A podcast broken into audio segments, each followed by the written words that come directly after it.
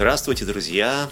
Привет, Катя! Всем привет! Ну что, сегодня мы будем говорить о, с моей точки зрения, очень интересной музыке очень динамичной музыки, очень такой бодрой музыки и очень какой-то вот в высшей степени, я не скажу позитивной, но музыки, которая как-то прям заряжает, дает такой очень классный заряд энергии, с моей точки зрения. Вот я не знаю, Кать, как у тебя вообще, как ты воспринимаешь музыку этой группы, но вот у меня эта музыка воспринимается именно таким образом. У меня вообще было интересное знакомство с этой группой. Я до этого ее не слышала. Я знала, что есть такая, но не слышала. И специально не слушала. А я начала слушать первую песню, думаю, блин, опять стиль Битлз, там что-то такое, какое-то непонятное, что. Вторую песню слушаю, это уже какой-то другой стиль. И у меня вот прослушав э, все песни из этого альбома, в целом мне очень понравилось большинство песен. Но для меня сложился винегрет стиль Битлз, Бонни М, и, не знаю, там что-то тяжело-роковое, ну, как бы маленькая-маленькая частица, ну, там, допустим, Нирваны, если взять, да, тех подкастах, ой, той музыки, о которой мы говорили раньше. Знаешь, ну, а это все на самом деле так и есть, потому что вот эта группа, которую мы сейчас будем обсуждать, а мы до сих пор не называем название, да. мне кажется, так интереснее. Сохраняем пусть, интригу. Пусть сохраняется интрига, да, она как раз относится к стилю так называемой, или так, к направлению так называемой новой волны, угу. которая возникла в мировой музыке в конце 70-х, начале 80-х годов прошлого века. А новая волна, она как раз таки и э, есть смешение всех-всех этих стилей, да, то есть как раз таки новая волна, по сути, вот с моей точки зрения, это квинтэссенция всего, что было наработано за 70-е годы. Ну вот с этой группы же и началась эта новая волна. Ой, ну, ну как? Не только с этой, да, но эта группа является, как бы, да, они считаются такими наиболее яркими представителями новой волны. А, вообще я должен сказать, сказать, что я не очень люблю музыку 80-х в целом. Еще меньше, нет, нет, чуть больше люблю музыку 90-х, совсем не люблю музыку нулевых. А почему так происходит? Потому что мне кажется, что вот к сожалению, мы живем вот в какой-то период упадка культуры в целом. Это относится не только к музыке, это относится и к литературе, и к кинематографу, ко всему, да. И вот есть, наверное, какой-то пик, действительно, высшая точка развития всего искусства 20 века, она, как мне кажется, приходится на 60-е, первую половину 70-х годов, то постепенно, постепенно все как-то стало а, становиться все более и более упадническим. Упадническим в плане упрощения. То есть с каждым годом, с каждым десятилетием музыка становилась все проще, проще проще и проще. А упрощение, с моей точки зрения, это всегда деградация, это всегда, значит, мы теряем из виду, не принимаем во внимание какие-то части окружающего мира, какую-то часть нашей жизни, да, которая могла бы сделать ее богаче. Она почему проще стала? Потому что технологии появились, которым людям проще стало записывать, и они просто расслабились и не стали сильно напрягаться. Ну что, так проще, и все, как бы компьютер напишет уже, там пропишет какую-то дорожку.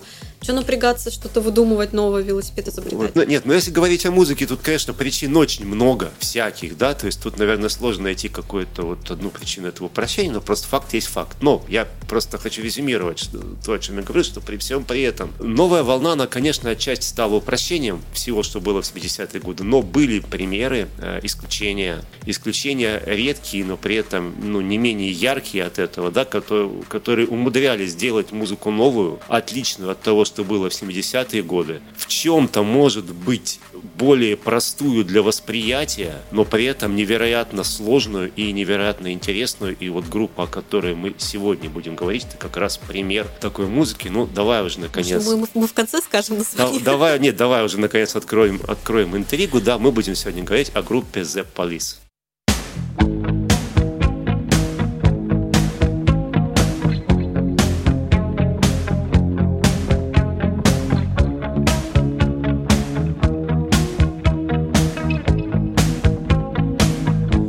Что ты уже начала говорить о том, что ты с этой группой познакомилась вот буквально недавно, начала ее прослушивать, а до этого ты вообще ничего об этой группе не слышала. Вообще ничего не слышала. Вот тогда, наверное, есть смысл начать с предыстории, вообще рассказать о том, как эта группа появилась и вообще с чего все началось, и потом уже непосредственно перейти к музыке. Ну, мне кажется, у этой группы история, ну, как бы такая стандартная, как у всех начинающих групп. Ну, ну она, время. она стандартная, в, с одной стороны стандартная, с другой стороны нет, да, то есть начать надо с того, что в Соединенных Штатах Америки жили-были два брата. Они, по-моему, в Лондоне.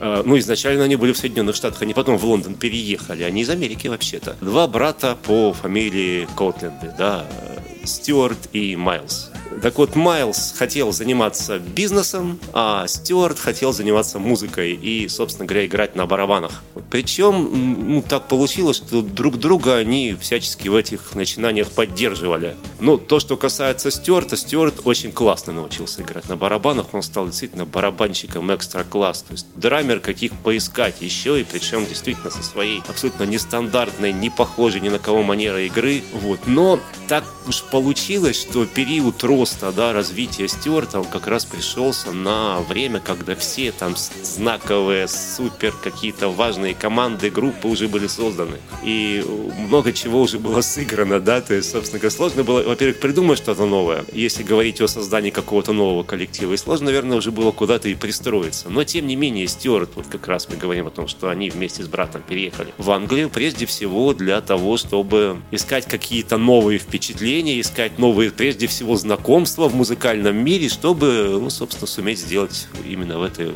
области карьеру. Ну, кстати, очень интересный такой момент, если говорить о взаимоотношениях американской и английской музыки. То есть обычно как происходило? Всегда англичане, все англичане для того, чтобы получить какую-то известность, заработать как можно больше денег, они ехали в Соединенные Штаты. Эти наоборот. Почему? Да, потому что Соединенные Штаты, они всегда предоставляли возможность именно для раскрутки. Это гигантские стадионные концерты, это реклама, это прежде всего, как, ну, э, ну это, конечно, огромные деньги, прежде всего, да. Вот. А Американцы ехали в Великобританию за другим. Они ехали за новыми идеями. Они ехали прежде всего, как сейчас, вот если использовать новомодное слово, за нетворкингом, да, то есть ехали за контактами, за связями. Потому что все-таки, если говорить вот о каком-то интеллектуальном центре, да, тут, конечно, была Англия, конечно, был Лондон. И какие-то действительно нормальные связи, признания именно среди профессиональных музыкантов можно было получить в Лондоне. Так было, например, с Джимми Хендриксом, тоже с одним из величайших гитаристов. И так, может быть, в меньшей степени, да, но получилось со, со Стюартом.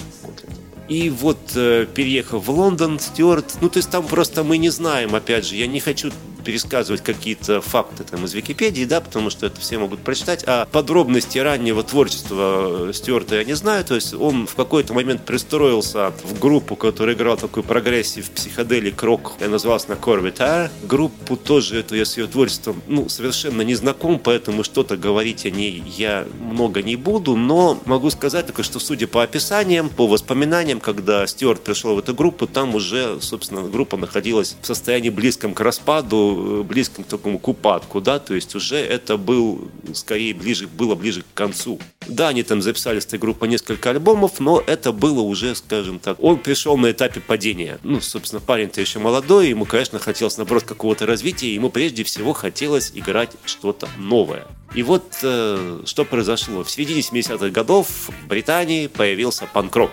Точнее сказать, появился панк-рок в его коммерческом выражении, потому что, конечно, там протопанк, он существовал еще там, в 60-е годы в Соединенных Штатах. Был так называемый гаражный панк. Но вот панк-рок именно как вот такой способ зарабатывания денег, и там в виде групп там Sex Pistols, Clash, он появился именно вот в середине 70-х, и его главная особенность заключалась в том, что панк-рок отказался от э, вообще как какой-либо работы над музыкой, сложной работы, да, то есть если уже там супергруппы, progressive рок-группы, хард-группы, они тратили миллионы долларов только на запись, там куча аппаратуры, сложнейшие соло, сложнейшие музыкальные композиции, то панк-рок все ну, предельно упрощал. Да, это песня на четырех аккордах, песню не отрепетировали, записали, пошли продавать. И это вдруг стало хаваться действительно людьми, причем э, во многом из-за чего, потому что панк-рок он вдруг принес в музыку какую-то энергетику, которая постепенно стала пропадать. И вот я почему об этом рассказываю, что вот Стюарт как раз вдруг услышал панк-рок, и его зацепила вся эта энергетика, и он понял, что нужно играть что-то вот такое, да, но при этом что-то такое столь же энергетичное, но при этом, будучи классным, техничным музыкантом, еще и играть это предельно технично. И он вот стал носиться с идеей создания какого-то своего проекта, а, своей группы, и как это, опять же, принято было у профессиональных музыкантов. Тогда он стал ходить по концертам, по выступлениям каких-то малоизвестных любительских групп для того, чтобы просто, может быть, набраться каких-то новых идей, а может быть, бы кого-то присмотреть себе в команду. И вот как-то раз он оказался на концерте малоизвестной, э, абсолютно любительской группы из э, города Ньюкасл. Группа называлась э, Last Exit. Надо сказать, что музыка этой группы не произвела на него особого впечатления, то есть они играли такой, ну, что-то вроде джаз-рока, что-то что такое в стиле тип, типа группы Чикаго. Вот, но его очень просто впечатлил басист и одновременно вокалист группы. Он действительно был, ну, как сказать, такой, видно, совершенно крайне незаурядный человек и с ярким вокалом, к тому же еще и совершенно неповторимой э, игрой на бас-гитаре. А Стюарт дал тому человеку визитную карточку свою. Через какое-то время этот человек оказался в Лондоне, пришел к нему домой. И они э, поговорили, поговорили и решили, что будут создавать новую, абсолютно ни на что не похожую группу. Человека этого, этого басиста звали Гордон Саммер. Ну, а широкой аудитории и до сих пор он, конечно, известен в большей степени под псевдонимом Стинг. Ну, я думаю, Стинга ты, да. по крайней мере, что-то про него слышала, да? Да, это я слышала. Ну, и вот, собственно говоря, Стинг и Стюарт, они начали работать уже совместно, стали искать других музыкантов. И э, первоначально Стюарт привел э, в группу гитариста по имени Генри Патавани. Генри Патавани был вообще, ну, то есть это вообще интересная история. Во-первых, он был итальянцем сам. И э, мало того, что он по-английски говорил с пятой на десятой, то есть у них, то есть у них было такое полужестовое общение в группе. А во-вторых, как вспоминает сам Стинг, он и гитаристом-то, честно говоря, был так себе. Но зато он был очень стильным, у него была очень яркая такая внешность. Он, видимо, был очень просто таким заводным парнем, рок-н-ролльным по-настоящему. То есть тут надо вообще сказать сразу, что вот если и Стюарт, и Генри Потавани были абсолютно такими заводными рок-н-ролльными парнями, немножко хулиганами, то Стинг это, конечно, хороший мальчик. То есть не то, что по сравнению маль... с ними. Да, по сравнению. То есть не то, чтобы мальчик из хорошей семьи, нет, там тоже не все было благополучно у него в семье. Такая была семья средний класс, э, такие мелкие буржуа, можно сказать, то есть держатели молочной лавки. Вот. Но, тем не менее, он хорошо учился всегда в школе, он играл джаз. Кстати говоря, вот он, а, собственно, свое, свой псевдоним да, получил, когда играл в одном джазовом коллективе. Как раз он пришел на репетицию в полосатом свитере, в таком, да, то есть в черно-желтую полоску, очень похожий на пчелу. И вот э, как раз лидер этого коллектива стал его звать Стинг, то есть жало или пчела. Ну и вообще, то есть Стинг, он был вот такой вот, он весь был хороший, правильный. И, собственно, музыка-то та, которую играл, ну, планировал играть The Police, ему не очень нравилось. То есть он, э, ему казалось, что это как-то все несерьезно. И более того, ему не нравилось название The Police. Но э, дело в том, что Стинг был тогда никем, а все-таки Стюарт уже имел определенный вес в музыкальном мире, все-таки играл во вполне себе такой, ну, достаточно уже раскрученной группе, которая выпускает пластинки, э, имел контакты, имел знакомства, имел брата-бизнесмена, который мог, в принципе, заняться раскруткой. А Стингу очень хотелось перебираться в Лондон и хотелось заняться все-таки своей карьерой всерьез, да, и он прежде всего воспользовался, конечно, предложением Стюарта для того, чтобы перебраться в Лондон. Но, опять же, возвращаясь к тому, что Патавани совершенно не нравился Стингу, и действительно, видимо, он э, не очень им подходил. И вот на одной из тусовок они познакомились с еще, с еще одним гитаристом, то есть просто, видимо, был какой-то сейшн, музыканты джимовали и познакомились с человеком по имени Энди Саммерс. Энди Саммерс — это уже такой гитарист старой школы, он еще играл с 60-х годов в известной такой британской рок-н-ролльной группе Animals, но Саммерс, он оказался гитаристом абсолютно, что называется, многостаночником. Он, как выяснилось, мог играть и в таком стиле, и в таком, и в таком, и в таком. И вот Э, получилось так, что с Полисом тоже как-то сразу сошелся, причем прежде всего сошелся со Стингом. То есть Стинг сразу же пришел к э, Конту, говорит, Стил, слушай, вот нам нужно, нам нужно играть с Энди. Ты же понимаешь, что он как гитарист ни в какое сравнение с Патавани не идет. Стюарт говорит, да, чувак, я понимаю, на что он классно играет. Он, он на 10 лет старше нас, это как-то вот не очень, да, Генри, он такой классный. Вот.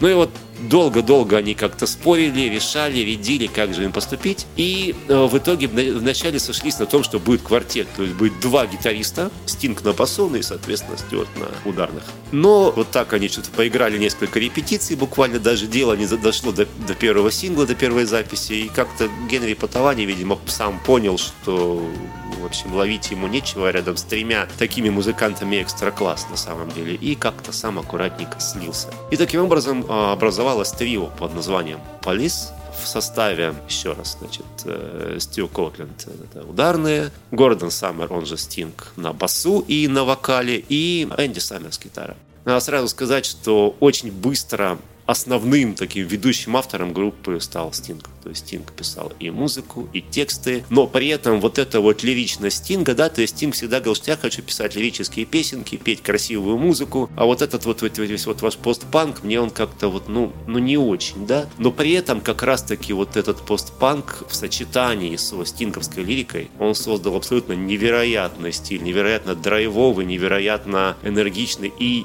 действительно ни на что не похожий. И вот группа Police в 78 году записывает свой первый альбом под названием названием «Outlandos d'Amour». Кстати, очень интересная история. То есть вот три первых альбома, кстати, вот мы будем говорить о третьем, да, «Outlandos d'Amour», «Reggatta de Blanc» и «Zenyatta Mondatta», да, то есть, по сути, это названия, которые не значат ничего. Это такой псевдоэсперанто, как писал Стинг. То есть они непереводимые? Они абсолютно непереводимы, да, то есть их нет смысла. Это просто вот такая какая-то игра, ну, красивая и все, да. Ну, и, вообще, честно говоря, вот э, с моей точки зрения, говорить всерьез о переводах, конечно, именно даже The Police, в более, даже в меньшей степени, чем Стинга, нет смысла. Вообще абсолютно вот, Потому что там, там надо слушать музыку. Вот музыка, да. Ну, то есть они абсолютно вторичны. То есть немного, может быть, можно их упомянуть, но музыка вперед здесь, это однозначно. Там надо музыку слушать. Там слова вообще, в принципе, вот если поставить на весы музыку и текст, даже слова я вот слушала, я слушала только музыку. Слова вообще ушли на, на такой задний план, что говорить даже не о чем.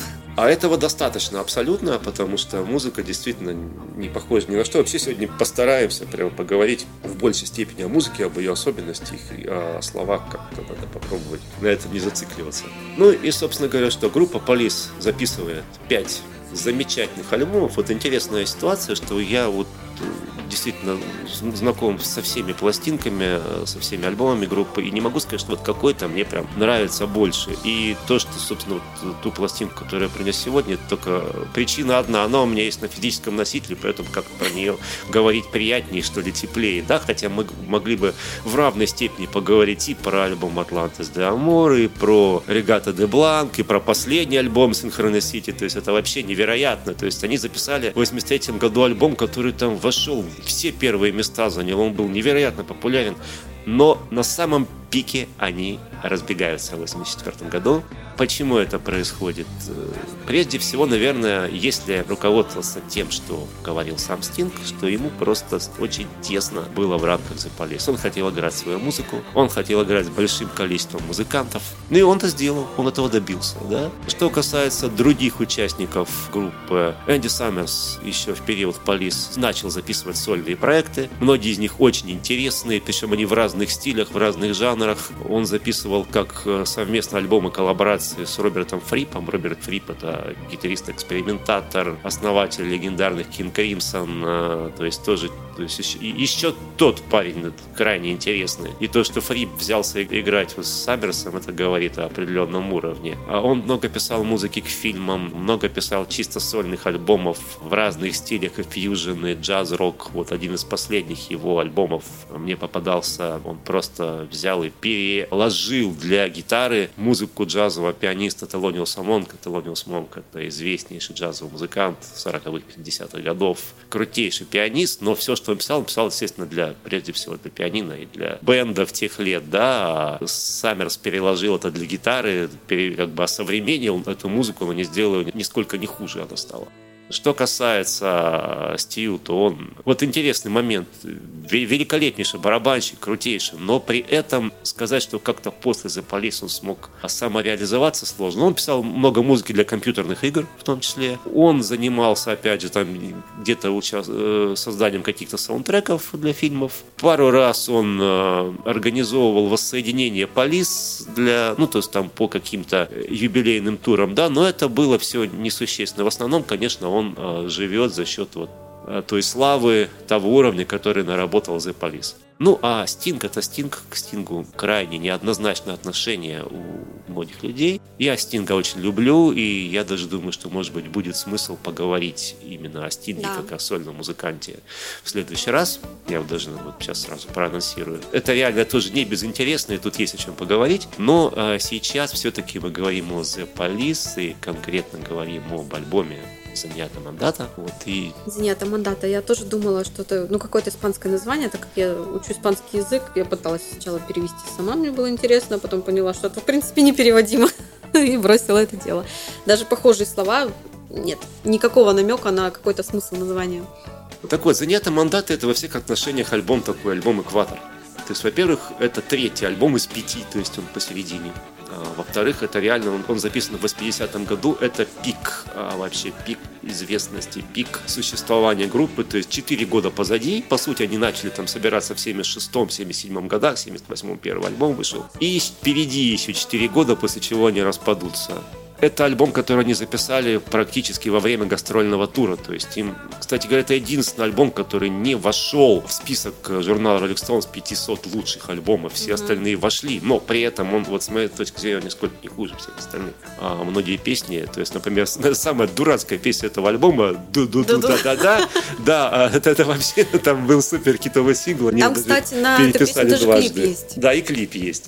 Нет, помимо ду-ду-ду, да-да-да, там есть много замечательных других вещей. И, то есть просто ду-ду-ду, да-да-да, она такая, как сказать, ну это, да, это реально попсовая песня, но, но она веселая. Вот, что касается остальных, там есть эти очень глубокие вещи. Ну и давай, наверное, правда, пройдемся по некоторым трекам и попытаемся поговорить а, прежде всего о музыке. Хотя, ну, можно Ну, я думаю, в принципе, даже можно а, много об этом не говорить, просто чтобы тоже послушали, на самом деле, какая музыка мы же будем вставлять. Конечно. Ну, вот, ну, все-таки сразу же пройдемся.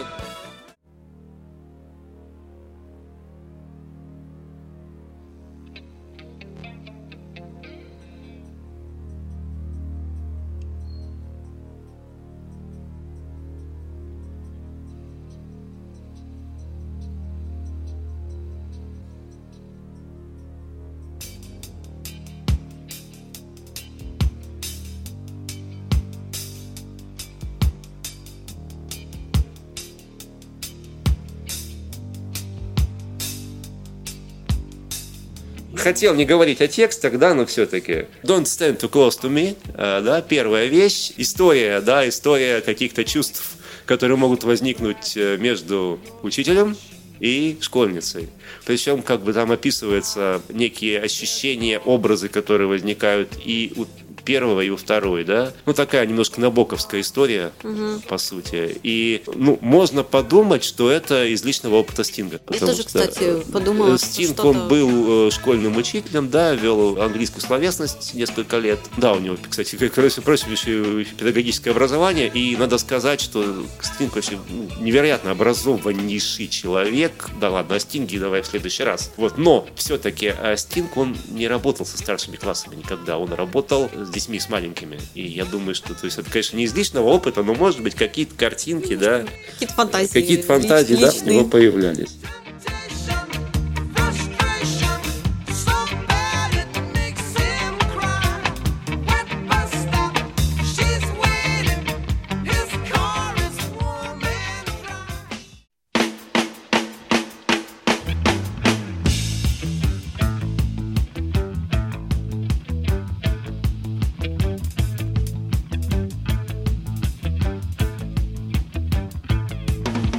To Tears. А вот эта песня мне понравилась. Обожаю эту песню, да, это вообще одна из, наверное, моих любимых песен а, группы Полис. Вот здесь вообще о тексте говорить нечего, то есть тут текст я его как бы особо и не понимаю, доведенные до слез, вот, но по музыке, во-первых, говорить о партии ударных вообще можно в каждой песне The Police, то есть то, что делает на барабанах Котленд, это, ну, это вообще нельзя сравнить ни с чем, то есть музыканты поймут, э, вот, ребят, попробуйте снять, вот просто вот, вот, вот взять и снять эту партию. Многие говорят, что так не играют, так невозможно играть, как э, играть Стюарт на барабанах.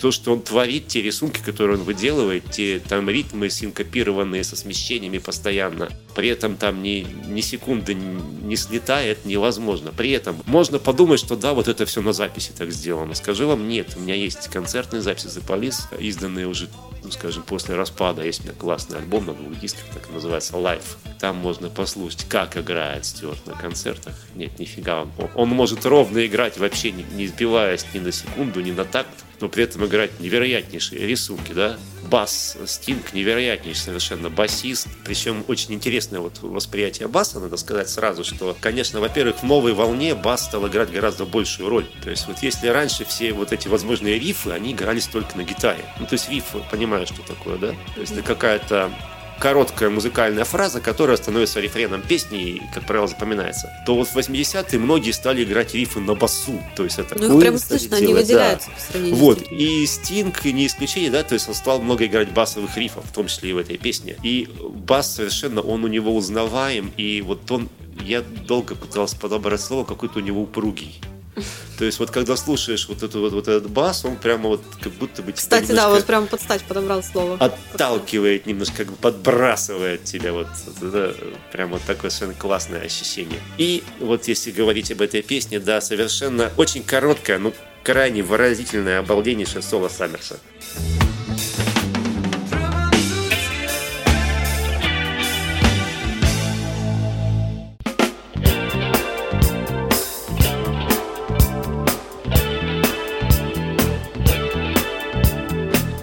the world is running down, когда, ну как же это перевести-то, когда мир катится вниз, или как сказать, когда, ну, в общем, можно перевести, когда все катится по наклонной, или когда все катится к чертям, да. Очень такое понятное, наверное, состояние, все состояние большого города, или как, вот с моей точки зрения, да, человека в большом городе, который просто вообще, у которого все катится к чертям, да, катится вниз. И вот, вообще, кстати, Полис очень такую урбанистическую музыку играет, с моей точки зрения, очень такую то есть ее вот лучше всего она воспринимается именно таким саундтреком к э, ритму большого города. Мне, кстати, много таких песен в альбоме, которые прям ассоциируются с большим городом. Ну, вот одна следующая песня, кстати, она не столько с большим городом.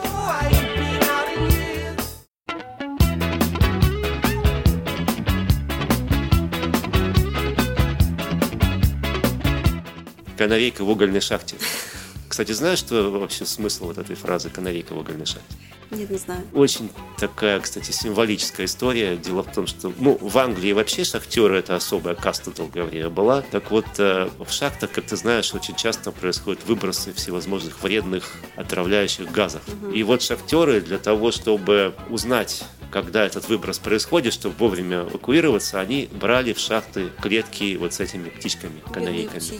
Вот происходил выброс газа, и, естественно, канарейка первой помирала. Э, после чего канарейка умерла, все, значит, нужно убегать, э, пошли газы, да. Угу. То есть, и вот это э, выражение «канарейка в угольной шахте», оно стало очень таким нарицательным. Ну да, если брать смысл. И смысл этой песни вообще, то есть в Англии это такая, ну, как бы расхожая фраза, то есть она как бы имеется в виду что-то крайне неустойчивая, да, то есть возможность того, что вот в любой момент с нами может случиться беда.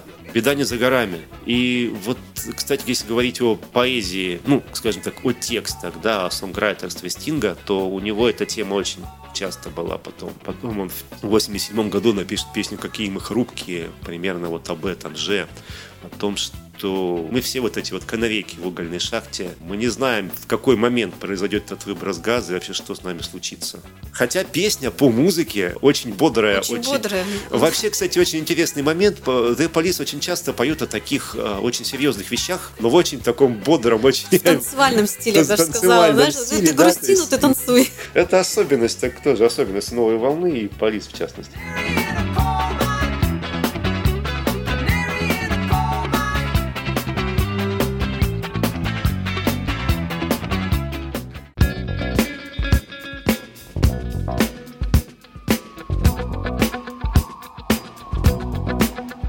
Практически инструментальная вещь. Voices inside my head, да, голоса в моей голове. Мне так, не зашла эта песня. Таких песен Что-то? много, да, на самом деле.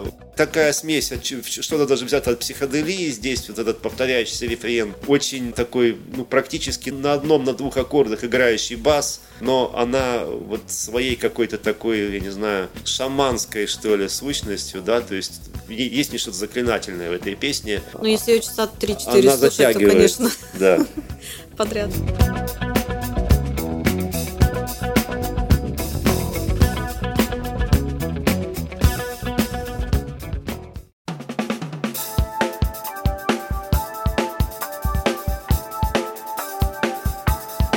Ну, Bombs Away, Bombs Away очередная, можно сказать, что антивоенная песня. Хотя мне кажется, что это скорее какой-то даже, может быть, степ над антивоенными песнями, что бомбы долой, но у нас все окей. Да. да. То есть вот, а у нас все, то есть действительно мы об этом с тобой уже говорили, что вот проблема многих пацифистских антивоенных текстов, что люди, которые их пишут, они, собственно говоря, сами-то никогда э, вот этой войны не, не видели, видели, не участвовали. не участвовали. И вот они начинают кричать бомбы долой, только когда эти бомбы начинают лететь, даже не над ними, а просто начинают где-то лететь. Ну да, это мы а, разговаривали. А, но не задумываются о том, собственно, а почему они начали лететь, а что этому предшествовало, собственно говоря, ведь война это открытая стадия конфликта любого, который может до этого тлеть и разгораться, но никто не задумывается о том, что этот конфликт можно как-то остановить, пригасить э, стадии его зарождения. И вот только когда бомбы, тогда все, тогда давайте, бомбы долой. А у нас-то все окей, поэтому, в общем, и музыка тоже соответствующая, то есть немножечко, мне кажется, то есть и какие-то восточные мотивы Саммерс на гитаре наигрывает, и, ну, и опять же, песня-то звучит крайне так как-то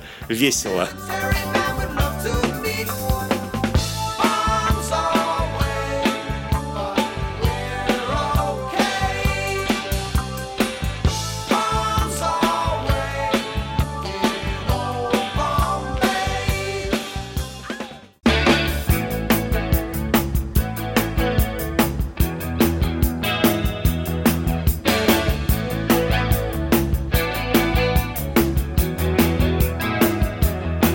Ду-ду-ду, да-да-да, мы с тобой уже обсуждали. Ее надо слушать. Про нее говорить ничего не надо, ее надо послушать.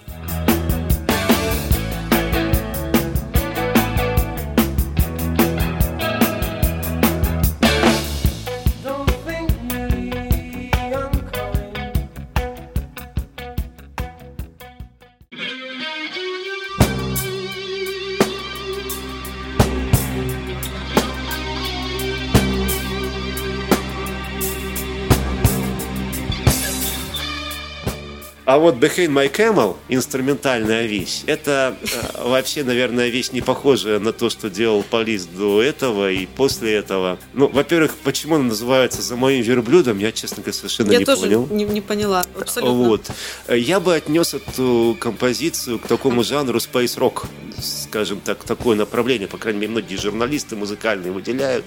То есть это как бы космическая музыка, музыка, в которой присутствует вот какое-то, что ли, напряжение, какие-то интересные клавишные пассажи, которые вот э, ассоциируются почему-то с космосом. Многие Pink Floyd относили к Rock, там были еще некоторые команды, да, которым этот термин присваивали, да. Многие как бы такие совсем уже поп-проекты, да, типа, допустим, французов, там, Жана Мишеля Жара или такой совсем попсовой группы Space тоже, ну, понятно, опять же, к Space Rock относили. И вот эта песня «За моим верблюдом», мне кажется, она тоже как-то перекликается вот с таким направлением, как Space Rock.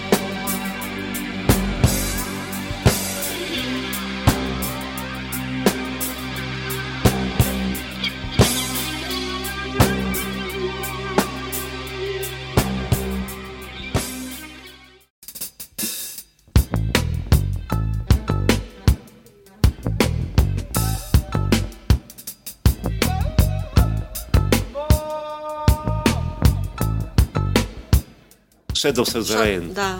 Красивейшая вещь, э, тоже она такая полуинструментальная. То есть там текст вообще ничего не знает. Ну что там, э, собственно, Shadows of the Rain. Тени из дождя. Просто очень красивые картинки вырисовываются и как-то вот прям представляется. В принципе, эту песню можно было даже без слов сыграть, просто инструментально.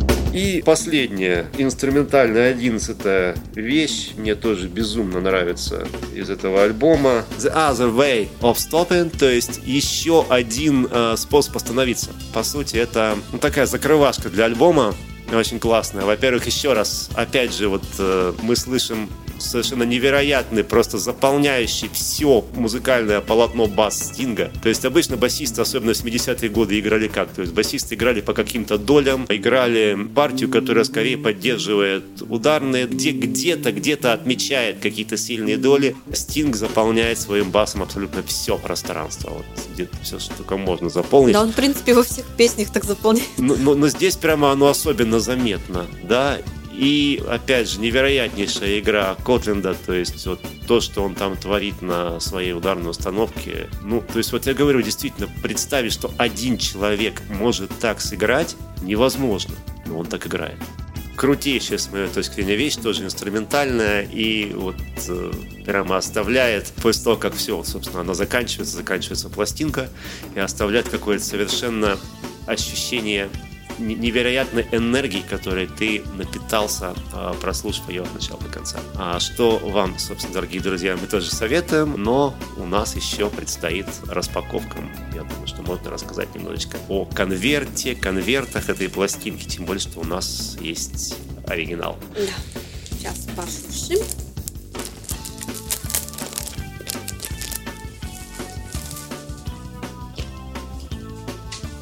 Ну что, поехали? На лицевой стороне пластинки в центре изображен большой синий треугольник, внутри которого находится фото участников группы.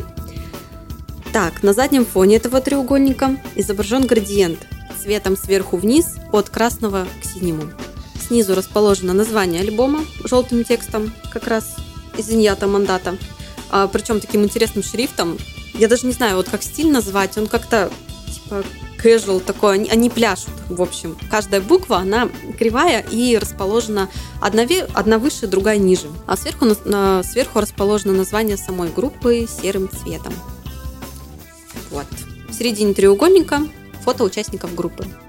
На задней части альбома на обратной стороне пластинки также в треугольнике и на заднем плане за ним расположен коллаж, который состоит из концертных репетиционных, а также личных фото участников группы. Внутри конверт, в котором находится пластинка. А на нем также изображен коллаж группы, только из разных геометрических фигур и разных оттенков. То есть также фото участников группы, личных, репетиционных, каких-то старых, с профиль анфас с различными инструментами. Ну что ж, вот такая вот интересная пластиночка. А, кстати, ты обратила внимание вот на а, задней стороне э, как бы, конверта основного, да? Какая интересная гитара у Стинга. Вот, э, да. Э, Я, кстати, мне сначала показалось, что это, как знаешь, софит отражается. Ну, то есть он mm-hmm. где-то под гитарой. А то тут... есть вот я бы даже описала отдельно форму этой гитары, что-то нестандартная такая. То есть вот, мне кажется, я больше, ну, наверное, у кого-то еще есть такие, но у меня такое чувство, что вот он специально себе подбирал такую гитару, чтобы тоже она прям бросалась в глаза все. Ну вот на самом деле тут непонятно. Ну, по форме она вроде как обычная бас-гитара, но она на фото сделана так, как будто она светится сама изнутри. То есть гриф у нее переходит из розового в желтый, а сама она прям ярко-ярко светло-розовым, как бы, ну, прям горит. Ну, может быть, да, может быть, это и особенности, как сказать, именно... Может быть, это просто отражение? Ну, особенности может... съемки, или, может быть, специально так поработал художник, но гитара прям смотрится очень-очень впечатляюще. Вот. Ну что ж, друзья, все, что мы могли сказать именно о группе The Police, мы сказали. А, я надеюсь, что вам было интересно. Я надеюсь, что что-то вы узнали для себя новое, но даже если и не узнали, то в любом случае, ну, собственно, мы в том числе записываем этот подкаст не для того, чтобы просветить всех, да, мы понимаем, что многие знают намного больше, чем мы, но для того, чтобы, может быть, сравнить, сверить наши ощущения, наши эмоции, наши впечатления от музыки. Я думаю, тоже вашими. много таких людей, как я, которые не знают, не слышали до этого, обязательно послушайте это альбом. Это прям, мне он очень понравился. Вот, поэтому слушайте группу The Police, э, слушайте музыку, разную музыку, всякую музыку и слушайте нас. До новых встреч. Пока.